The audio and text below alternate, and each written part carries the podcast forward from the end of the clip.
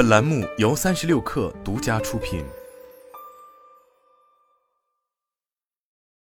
本文来自三亿生活。如今距离二零二三年的央视春晚已经不足一周时间，然而这一晚会的独家交互合作伙伴还迟迟没有宣布。与此前几年各大互联网厂商争先恐后与春晚合作，寻求在这一活动中的露出相比，今年的情况已经明显发生了改变。虽然今年春晚的独家交互合作伙伴尚未确认，但日前抖音、快手方面已陆续宣布与中央广播电视总台二零二三年春节联欢晚会达成合作，用户可在除夕当晚通过各自平台观看春晚直播。并且在直播结束后，还能看到二零二三年及历年的春晚回放。此外，微信视频号也与央视方面宣布推出竖屏看春晚，而今年的竖屏看春晚已是央视春晚与视频号的二度合作。事实上，线上平台承接春晚网络直播，并非今年首创，去年微信视频号就曾一改此前的低调作风，成为了二零二二央视春晚合作伙伴，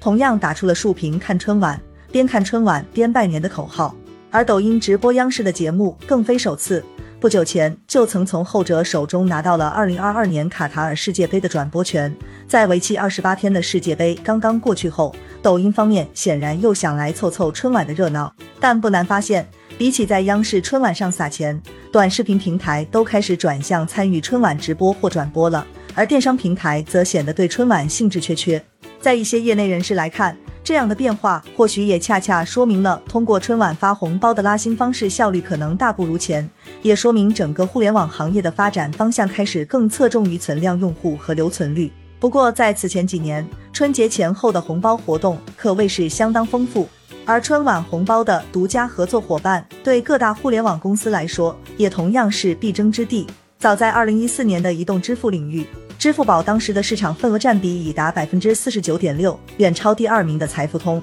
然而，就在二零一五年的央视春晚上，微信砸出五亿元红包，推出摇一摇红包互动活动，仅用了短短两天时间，就使得微信支付累计绑定两亿张银行卡。而截至当年五月，微信支付的用户更是升至三亿，占微信月活用户的百分之五十五。回看微信当年这一操作，从结果上来说。无疑使得微信支付一跃成为与支付宝比肩的强劲竞争对手，而支付宝当年的意识轻敌，也使得其在此后三次赞助春晚，并于二零一六年推出集五福活动，一度掀起了敬业福的集卡热潮。但比起微信，春晚红包对于支付宝的用户留存似乎并没有太大帮助，同时其也一直受制于自身的支付工具属性。同时，随着春晚红包所带来的用户增长规模越来越小。因此，在二零一七年支付宝再度与春晚合作后，春晚红包大战的主角已经不再是微信和支付宝，而接棒的依次是淘宝、百度、快手、抖音、京东。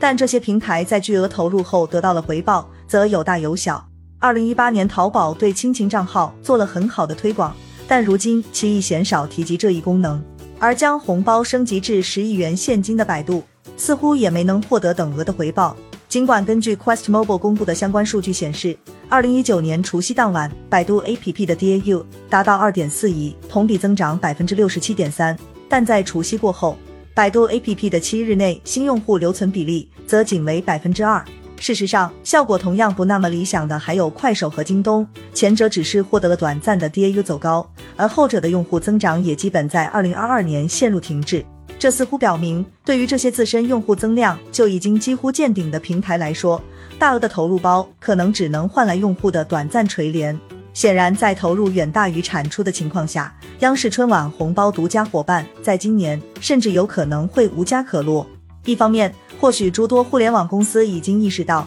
想要仅靠几个小时的春晚来达到长期促活和留存的作用，是一件相当困难的事情。另一方面，二零二二年更是互联网企业降本增效的一年，并非所有互联网企业都舍得去花这样一笔巨款来做营销。更为重要的是，随着整个国内互联网行业进入存量时代，就连短视频平台都出现了增长放缓的情况下，春节红包本身也变得略显鸡肋。当春节红包的拉新留存率不如从前后，无论移动支付、内容平台还是电商平台，或许都不如做好自身的优势业务。因此，在兔年春晚即将到来之际，淘宝、京东等平台纷纷投入到了自己的年货节中，快手电商也推出了春节不打烊活动，试图通过七十亿流量、一亿红包来帮助商家在春节期间的生意爆发。不过，虽说春晚红包的作用没有以往那么大了，但是互联网企业拉新促活的需求显然依旧存在。